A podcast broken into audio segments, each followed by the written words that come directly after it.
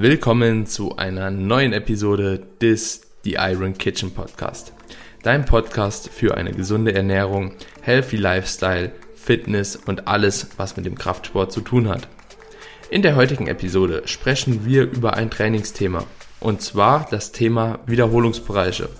Dabei gehen wir darauf ein, welche Wiederholungsbereiche überhaupt sinnvoll sind im Kontext des Krafttrainings wie man eine Untergliederung verschiedener Wiederholungsbereiche vornehmen kann, welche Wiederholungsbereiche mehr dafür geeignet sind, um Kraft aufzubauen, welche um Muskulatur aufzubauen und welche um die ja, Muskulatur im Sinne von Kraftausdauer zu trainieren. Ende der Folge gehen wir zudem noch auf das Thema ein, wie du Wiederholungsbereiche bzw. verschiedene Wiederholungsbereiche in deinen Trainingsplan zielorientiert einbaust und davon auch langfristig profitieren kannst, ohne das Ganze zu verkomplizieren. Wenn dir die Episode gefallen hat, dann würde es uns natürlich sehr freuen, wenn du uns eine kleine Bewertung bei Apple Podcast dalassen kannst. Die Apple Podcast Bewertungen sind, wie der Name schon sagt, nur bei Apple verfügbar und dementsprechend ist es so wichtig, dass die Nutzer eines Apple-Geräts ja uns dahingehend supporten, um halt eben den Podcast noch größer zu machen, noch mehr Leute zu erreichen und vor allem noch mehreren Leuten dabei zu verhelfen, ihre Ziele zu erreichen. Das wäre mega super, wenn ihr uns dabei unterstützt. Und ansonsten wünschen wir euch jetzt erstmal viel Spaß mit der neuen Episode.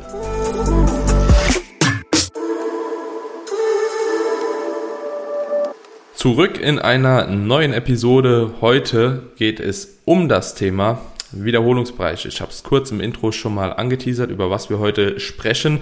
Und ich bin auf jeden Fall gespannt, was du zum Thema Wiederholungsbereiche zu sagen hast und ob wir da auch wieder auf einen gleichen Nenner kommen. Also heute nochmal mit einem Trainingsthema hier für euch am Start. Kamine, bist du ready für die Folge? Ja, und ich freue mich auch sehr auf diese Episode, weil ich das Thema so noch nicht in einer anderen, also noch nie in einem anderen Podcast irgendwie behandelt gehört habe, muss ich ja, sagen. Also speziell das Thema Wiederholungsbereiche und die Vorzüge, das Ganze in seinen Trainingsplan auf gewisse Art und Weise zu integrieren, wie wir das heute besprechen werden. Ja, auf jeden Fall ähm, ist es wirklich ein Thema, das relativ selten besprochen wird, obwohl es eigentlich standardgemäß mal besprochen werden sollte. Ne? Also ich habe es auf meinem anderen Podcast auch bisher noch nicht besprochen, glaube ich. Grundsätzlich arbeitest oder in welchen Wiederholungsbereichen arbeitest du persönlich in deinem Training? Ich habe einen holistischen Ansatz. Also ich habe nicht den einen Wiederholungsbereich, sondern ich nutze tatsächlich alle Wiederholungsbereiche von ähm, wobei ich nicht in sehr niedrige reingehe, also ich lasse alles weg von 1 bis 5, weil es für mich aus, aus Sicht meines primären Ziels, Muskelaufbaus, mhm. keinen wirklichen Benefit liefert. Ich habe auch so ganz gute Kraftwerte. Das ist aber auch wichtig oder wird ein Teil des Podcasts sein, nochmal ganz klar zu differenzieren und den Zuhörern zu erklären, was die unterschiedlichen Wiederholungsbereiche, also wie spezifisch man dann gewisse Trainings, ja, wie gesagt, mhm. Trainingsziele an, anpeilen kann. Ja. Aber pri also prinzipiell arbeite ich so im Wiederholungsbereich von fünf aufwärts bis hin zu teilweise 20. Das ist so meine Obergrenze. Drüber gehe ich nicht. Mhm. Ja, ist bei mir tatsächlich fast genauso. Also aktuell habe ich noch mal so ein paar niedrigere Raps drin, einfach aufgrund von Trainingsspaß. Beziehungsweise kommen wir auch gleich noch mal auf die Zielsetzung, aber ich bin auch bei 5 bis 20 und ich denke, das macht auch für die meisten Leute am meisten Sinn. Ich glaube sogar bei 20 ist es manchmal schon ein bisschen kritisch. Viele Leute da einfach so diesen metabolischen Stress, der da aufkommt, ne? also dieses Brennen der Muskulatur, diese Schmerzen, da nicht unbedingt so widerstehen können und umso höher die Wiederholungsbereiche sind, umso härter musst du ja eigentlich auch reingehen, dass du halt eben nichts auf der Strecke lässt. Und ich glaube, das wird für viele zum Problem. Deswegen rate ich den meisten tatsächlich auch so einen Wiederholungsbereich von 6 bis 15 zu bleiben aber ja, wie gesagt, so, wenn man ein bisschen eine längere Zeit schon dabei ist, dann bin ich auch ein Fan davon, gewisse Übungen auch bei 20, 25 Reps noch auszuführen. Ja. Du kannst ja den Leuten mal erklären, was die unterschiedlichen Wiederholungsbereiche hinsichtlich der Trainingszielsetzung für Benefits haben. Also ne, 1 bis 5, vielleicht so 5 bis 12 und darüber hinaus. Also so die, die ja. ganz klassische Kategorisierung, sage ich jetzt mal so, in, in, ja. in diese drei Haupttrainingsziele. Ja, also drei Haupttrainingsziele, bin ich gar nicht äh, ganz sicher, was du tatsächlich also meinst. Ich glaube, du meinst Ausdauer, Kraft, äh, mit Kraft und Kraftausdauer. Ja, ja, ja, okay, genau. Ja, haben wir eigentlich das Ganze schon, oder hast du jetzt schon ganz gut angesprochen. Also Die Wiederholungsbereiche 1 bis 5 jetzt ganz spezifisch sind primär erstmal Wiederholungsbereiche, die man trainiert, um natürlich irgendwo die Kraft zu steigern.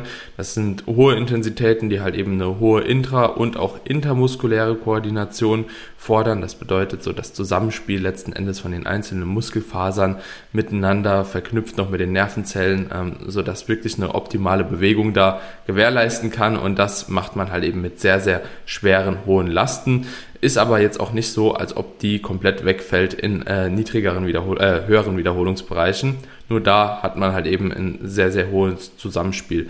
Nachteil dabei, man muss natürlich, wenn man in diesen Wiederholungsbereichen trainiert, müsste man sehr, sehr viele Sätze machen, um das gleiche Volumen zu akkumulieren, also das Volumen in Form von Sätzen, Gewicht und Wiederholungen, wie man es beispielsweise mit niedrigeren Wiederholungs, äh, höheren Wiederholungsbereichen machen könnte, 8 bis 12er, 6 bis 10er, 10 bis 15er und dementsprechend eignet sich das Training oftmals nicht unbedingt sehr, sehr gut für Hypertrophie, denn man muss auch ganz klar sagen, hohe Trainingsgewichte, hohe Intensitäten ähm, beanspruchen das zentrale Nervensystem auch tendenziell mehr wie ja, höhere Rep-Ranges. Und dementsprechend kann man da vielleicht ein bisschen davon absehen und das muss man natürlich ganz klar differenzieren, wo ist die Zielsetzung. Und wenn wir dann ein bisschen höher von den Wiederholungen gehen, wie gesagt, plus 5 haben wir eben als Grenze einfach mal definiert. Es gibt, glaube ich, sogar teilweise Untersuchungen, wo man mit äh, vier Reps auch noch Hypertrophie einen Hypertrophiestimulus setzen kann. Aber das Problem ist halt natürlich auch da wieder, wie hart kannst du in den Satz reingehen? Ähm, wie ist der Trade-off? Äh, also macht es wirklich Sinn, das zentrale Nervensystem so zu schreddern, wenn das Hauptziel Hypertrophie ist? Und dementsprechend gehen wir einfach mal mit fünf bis sechs Wiederholungen da rein. Und der Wiederholungsbereich eignet sich tatsächlich für die meisten, weil es einfach äh, auf viele, viele Übungen anwendbar ist. Sechs bis, sage ich mal, 15 Wiederholungen. Und da kann man schon sehr, sehr gut ja, Volumen akkumulieren und deswegen eignet sich der Bereich auch sehr gut für Hypertrophie. Und dann haben wir noch einen Bereich, ja, da würde ich aber schon fast eher sagen, plus 20 Wiederholungen bei 15 Wiederholungen, das würde ich eher schon noch Richtung normalen Standard-Hypertrophie-Reiz setzen, wo man einfach die Kraftausdauer trainiert. Und da haben wir natürlich auch überall noch, das Ganze rührt daher, dass wir unterschiedliche Muskelfasertypen haben. Auf die wollten wir eigentlich in der Folge auch noch zu sprechen kommen. Ne? Willst du zu Muskelfasertypen selbst noch was sagen? Ja, also im Prinzip sprechen wir grob über zwei Muskelfasertypen, Muskelfasertyp 1, Muskelfasertyp 2. Man unterscheidet zwischen schnell und langsam zuckenden äh, in der Literatur.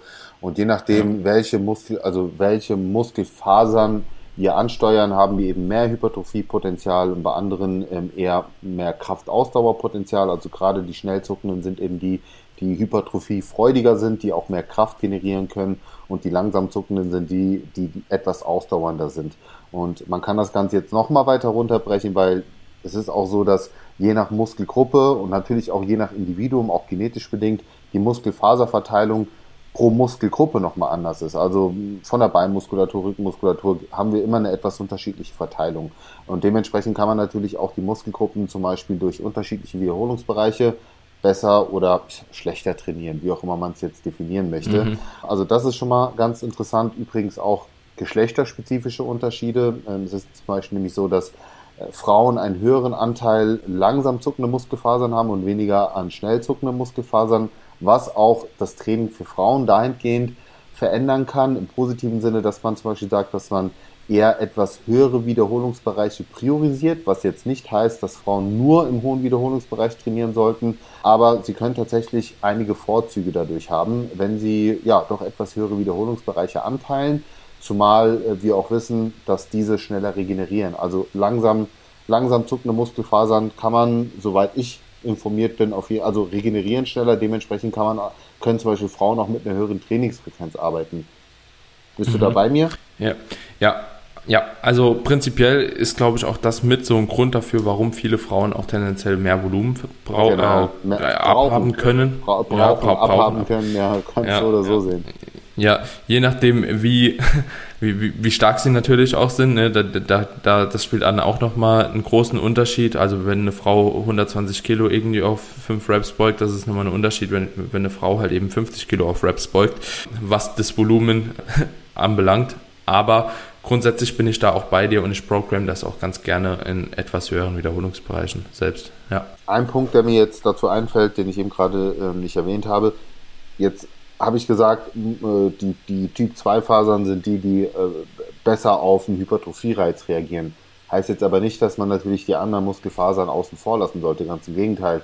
Ähm, das Ziel, und das wird dann wahrscheinlich der Konsens äh, von uns sein, das Ziel sollte sein, alle Muskelfasern gleichermaßen zu trainieren und eben das maximale Potenzial auszuschöpfen. Das sollte an sich ja. das Ziel des Trainings sein und genau deswegen ist eben auch wichtig, mit unterschiedlichen Wiederholungsbereichen zu arbeiten, ob, wer, ob in einer Trainingseinheit oder verteilt auf mehrere Trainingseinheiten in der Woche. Ja, wenn man höher frequent trainiert, gibt ja auch Leute, die sagen, ich habe eine schwere Einheit, eine leichte Einheit und das reguliert man ja letzten Endes auch über die Wiederholung, weil, wie sich jeder vorstellen kann, umso niedriger die Wiederholungsbereiche, umso höher die Intensitäten, wie das Daniel schon gesagt hat, umso höher die Wiederholungsbereiche, umso niedriger die Intensitäten. Ja, und das ergibt sich fast schon von allein, auch um eine gute Technik aufrechtzuerhalten, äh, weil der Körper gar nicht in der Lage ist, anders zu arbeiten. Mhm. Und ähm, deswegen, ja, das vielleicht auch nochmal so zur Unterscheidung. Jetzt ja, würde ja. mich auch mal interessieren, was für einen Ansatz verfolgst du? Hast du wirklich ähm, strikte, schwere Einheiten und leichte Einheiten oder hast du auch so eine Mischung pro Einheit? Mhm. Das ist eine gute Frage und ich habe auch beides schon tatsächlich probiert.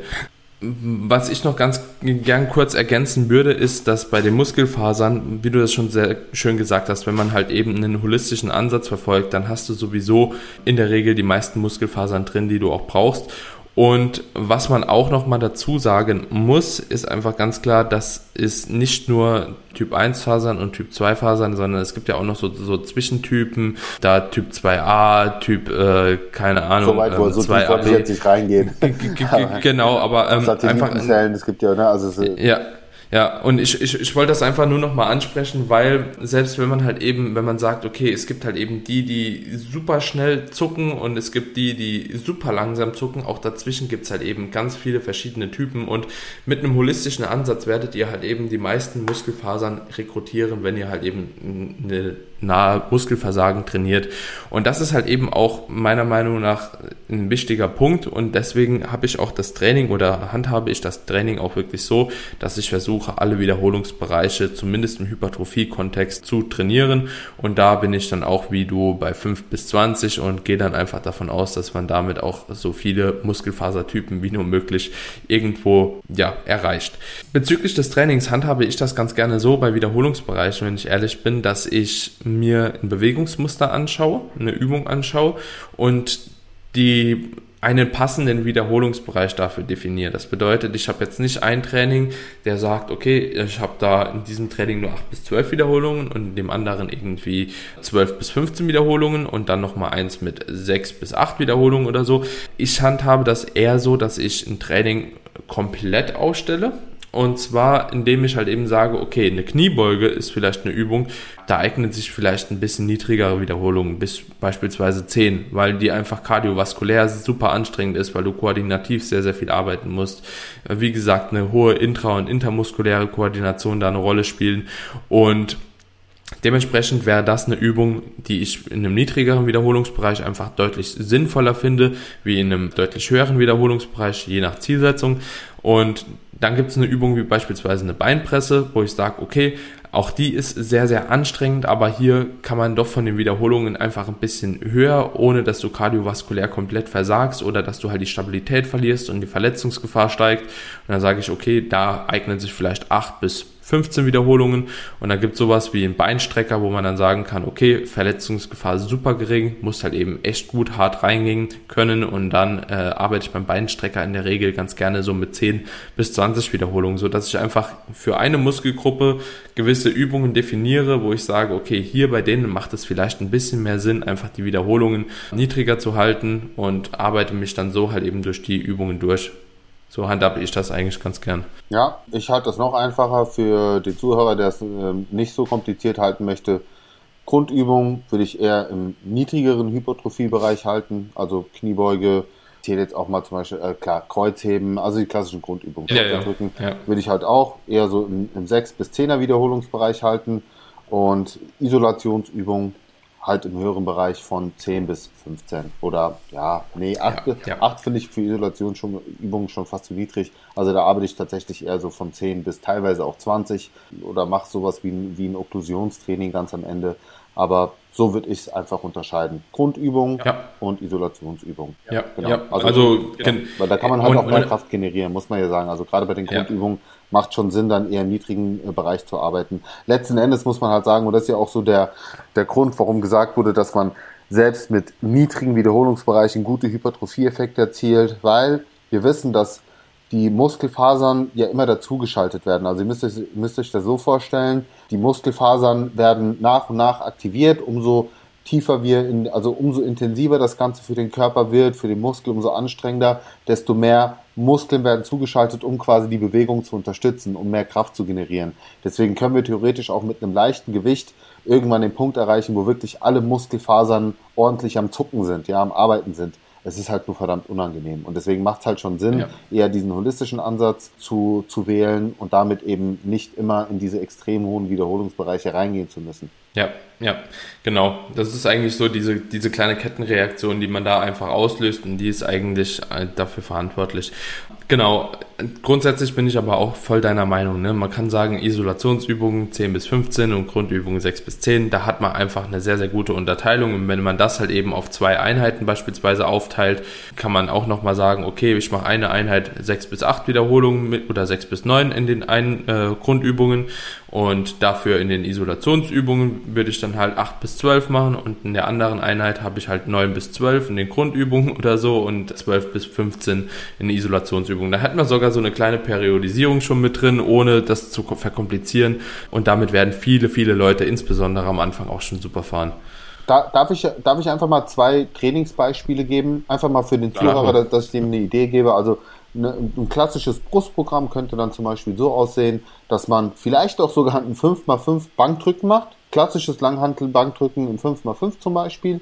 Ähm, als zweite Übung dann ein Schrägbankdrücken mit Kurzhanteln, wo man dann, sag mal, 4x 8 bis 12 Wiederholungen anpeilt. Und als letzte Übung eine Isolationsübung, zum Beispiel eine Butterfly-Bewegung oder eine fliegende Bewegung, wo man dann dreimal 12 bis 15 Wiederholungen anpeilt. Das wäre so ein, Ja. so ein Brustprogramm. Beim Rücken könnte das Ganze so aussehen, dass man sagt, hey, ich äh, starte mit einem Klimmzug oder ich sag mal mit einem Lattzug, wo man auch eher, da würde ich tatsächlich nicht mit einem Fünfer-System arbeiten. Ich finde gerade so Ja. bei, beim Latziehen, da bin ich dann eher ein Freund davon zu sagen, hey, man beginnt die erste Übung so im Wiederholungsbereich von 8 bis 10, also 4 mal 8 bis 10, äh, zum Beispiel beim Latziehen, dann geht man über zu einer Ruderbewegung, zum Beispiel enges Rudern am Kabelturm, wo man dann auch, ich sag mal so seine vier wieder, äh, seine vier Sätze anpeilt im Bereich von 10 bis 12 und dann die letzte Übung, ganz klassisch zum Beispiel im Überzug, wo man dann nochmal drei bis vier Sätze macht im Bereich von, ja, sag mal 12 bis vielleicht sogar hoch bis 20. Also, weißt du, das, das wäre so ein Ansatz, so zwei, zwei schwere Übungen, dann nochmal eine hinterher, wo man schön nochmal Blut reinbekommt und so weiter und so fort. Ja, bin, bin, bin, ich, bin ich voll bei dir. Also würde ich, also genauso kann ich es unterschreiben und ich denke, das ist auch für viele Leute sehr, sehr sinnig. Kamine, würdest du jetzt eine Unterteilung machen zwischen Aufbau? Also wir haben jetzt im Sinne von Hypertrophie jetzt hier gesprochen, davon gehe ich einfach mal aus, dass wir uns irgendwo in einem anabolen äh, Milieu befinden. Gehst, machst du da einen Unterschied zwischen Aufbau bei Wiederholungsbereichen, zwischen Aufbau und Diät? Oder sagst du so, ist es im Endeffekt egal? Im Endeffekt ist egal. Also ich verändere mein Training tatsächlich so gut wie gar nicht in der Diät. Versuch, also ich habe so das Prinzip, das, was die Muskeln aufgebaut hat, hält auch die Muskeln. Was ich, wenn überhaupt mache, ist das Volumen vielleicht ein bisschen zu reduzieren, insgesamt. Ja, aber was die Intensität angeht, die Wiederholungsbereiche verändere ich gar nichts. Das ist ja auch ein Mythos, der lange kursierte, dass man sagte, man muss mit höheren Wiederholungsbereichen arbeiten, um den Muskel zu definieren. Das ist, glaube ich, einer der ältesten Mythen überhaupt äh, und mittlerweile auch hinreichend widerlegt ist, dass man genauso weiter trainieren sollte wie vorher auch, natürlich unter Berücksichtigung der regenerativen Komponente, weil wir auch weniger essen, weniger Kalorien zur Verfügung haben, dementsprechend auch die Trainingsperformance darunter leiden könnte. Aber an sich würde ich nicht großartig am Training was verändern. Also da, Mhm. das ist wirklich, also eine Diät ist für mich eine reine Ernährungsgeschichte. Und das Krafttraining Ja. bleibt gleich, wenn überhaupt, kann ich es über Cardiotraining oder über mehr Aktivität steuern. Aber da mache ich tatsächlich keinen großen Unterschied. Ich reduziere irgendwann natürlich die, äh, die, in, äh, die, das Volumen insgesamt. Mhm. Weil, weil, ja. weil du kommst halt nicht mehr ja. hinterher, muss man ja auch ganz klar sagen. So irgendwann macht der Körper ja. dann halt schlapp. Ja, ja, also bin ich, bin ich voll bei dir. Ich finde, was man halt eben im Aufbau zu einer Diät vielleicht noch dann so ein bisschen rausziehen könnte, wenn wirklich das Ziel ist, einen maximalen Muskelerhalt zu gewährleisten, dann kann man halt eben sagen, keine Ahnung, wenn, wenn du halt eben noch mit höheren Intensitätsbereichen arbeitest, von 1 bis 5, ja, vielleicht mit ein oder zwei Sätzen, mit so einem Top und Backoff, also mit einem schweren Satz und dann nochmal einen etwas leichteren, dass man vielleicht das Ganze so ein bisschen angleicht an ein wirklich hypertrophie-orientiertes Training und dass man halt eben Wiederholungsbereiche unter fünf Wiederholungen in der Diät einfach rausnimmt. Einfach nur aus dem Grund, weil die sehr, sehr viel Ermüdung mit sich oder mit einhergehend haben und diese halt eben auch weitestgehend versucht oder versuchen sollte zu reduzieren, um letzten Endes mehr Stimulus im Hypertrophie-Kontext setzen zu können, um die Muskulatur zu erhalten. So, das wäre so das Einzige, wo ich jetzt sage, okay, wenn man halt eben vorher auch in der Offseason im Aufbau mit solchen Wiederholungsbereichen gearbeitet hat, dass man die halt eben weitestgehend einfach versucht, ein bisschen zu reduzieren. Und, da bin ich bei ähm, dir. Ja, das ist ein sehr, sehr guter Punkt, vor allen Dingen auch aus Sicht der Verletzungsprävention, weil auch mit weniger Energie häufig die Konzentration ein bisschen nachlässt. Man geht auch mit so einem gewissen Stressfaktor dann rein, wenn man weiß, verdammt, ich habe jetzt heute eine 5x5 Kniebeuge, das kann halt mental dich echt gut zermürben.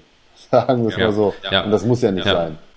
Ja, und wenn man es vor allem auch gewohnt ist, in der Diät nimmt man ja hoffentlich auch ein bisschen Körpergewicht ab. Und wenn man es halt eben gewohnt ist, lange Zeit mit einem höheren Körpergewicht beispielsweise Grundübungen auszuführen, man ist auch einfach deutlich stabiler. Und das macht auch nicht so viel Spaß in der Diät, oftmals hohe Gewichte zu bewegen. Also manchmal natürlich schon, es ist sehr tagesperformanceabhängig, aber es wird ja alles instabiler. Also du fühlst dich wackeliger auf den Beinen, der Gürtel, der sitzt vielleicht nicht mehr ganz so gut und ja, die Verletzungsgefahr steigt dahingehend auch und das wäre natürlich das Dümmste, was in der Diät passieren könnte, eine Verletzung und dementsprechend einfach so viele Risikofaktoren wie nur möglich im Optimalfall ausradieren. Cool, ich glaube, das sind auch somit die wichtigsten Punkte, oder? Also ich ich wüsste jetzt gar nicht, was man noch im Bereich, im Bereich Wiederholungsbereich hier, hier mit einwerfen könnte, aber ich denke, es ist deutlich geworden, was die Vorzüge der unterschiedlichen Wiederholungsbereiche sind, dass es sinnig ist, dass auch ja im, im Trainings, also im Trainingsplan mit zu berücksichtigen, dass man alle Wiederholungsbereiche abdeckt, um alle Vorzüge mitzunehmen. Und klar kann man es auch periodisieren. Früher war man ja hat man schon so den klassischen Ansatz verfolgt, dass man gesagt hat, man hat wirklich Maximalkraftphasen, dann hat man Hypertrophiephasen und sogar Kraftausdauerphasen. Aber heute verfolgt man schon eher den holistischen Ansatz und sagt, man will im besten Falle alles gleichzeitig trainieren, weil du hast natürlich das Problem, wenn du jetzt eine strikte Muskel, ich sage jetzt mal eine strikte Kraftaufbauphase machst, dass du dann häufig auch wenn du wieder in die Hypertrophiephase reingehst oder Kraftausdauerphase reingehst, das Ganze erstmal wieder aufarbeiten musst, weil dir einfach die Kraftausdauer fehlt, dann bist du halt, wenn dein Körper sich an fünfer Wiederholungsbereichen ja, gewohnt ja. hat, wird's halt auf, dann sind die Zehen auf einmal wie eine, wie eine Kraftausdauereinheit. Und das muss ja nicht mhm. unbedingt sein. Ja. Es gibt ja auch so eine, eine, eine Fasertypenumwandlung, ne? Wenn man halt eben sehr, sehr lange, aber ich glaube, das geht jetzt. Ja, das geht, ja, das geht ja eher in die eine Richtung als in die andere. Also. Ja, ja. Deswegen nicht ja, zu viel Cardio genau. machen, nicht zu viel Cardio machen, Freunde. Einfach so als Ja, alright, Kamine. In diesem Sinne, Leute, wenn euch die Podcast-Folge gefallen hat, würden wir uns natürlich sehr darüber freuen, wenn ihr das Ganze teilt. Wie immer, schön in eure Instagram-Story uns verlinkt. Das hilft dem Podcast einfach ein bisschen zu wachsen und natürlich auch nicht vergessen, den Podcast zu abonnieren bei Apple Podcasts, Spotify oder wo auch immer ihr das Ganze verfolgt. Würde uns auf jeden Fall sehr weiterhelfen und Jo, ich würde sagen, wir hören uns in der nächsten Episode, oder? Jo, wir sagen danke, bis demnächst. Ciao, ciao. Ciao, ciao.